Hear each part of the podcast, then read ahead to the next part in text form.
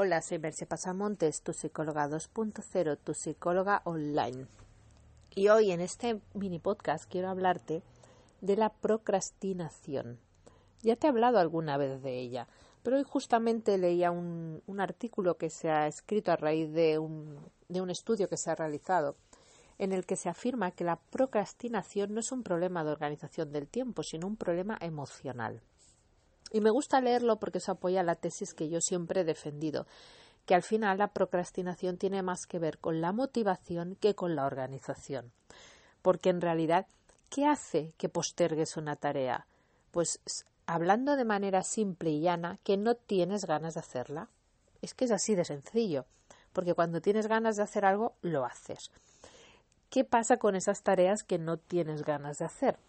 Pues que te generan aburrimiento, ansiedad, inseguridad, frustración, o sea, un sentimiento desagradable.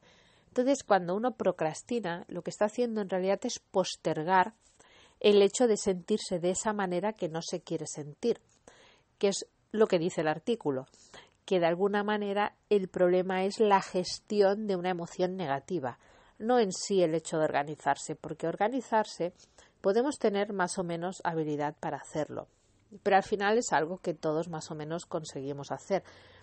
Es cierto que hay personas que tienen una organización férrea, prusiana, con una disciplina, eso, casi de, del ejército prusiano. Pero claro, ¿qué hace que esas personas lo tengan? Pues que están motivadas para ello que cumplir esa disciplina les genera un cierto placer, les genera una sensación de, bienestar. ¿Qué le ocurre a otras? Que cumplir con una disciplina y realizar tareas que no les gustan les genera una sensación de angustia, de aburrimiento, de frustración.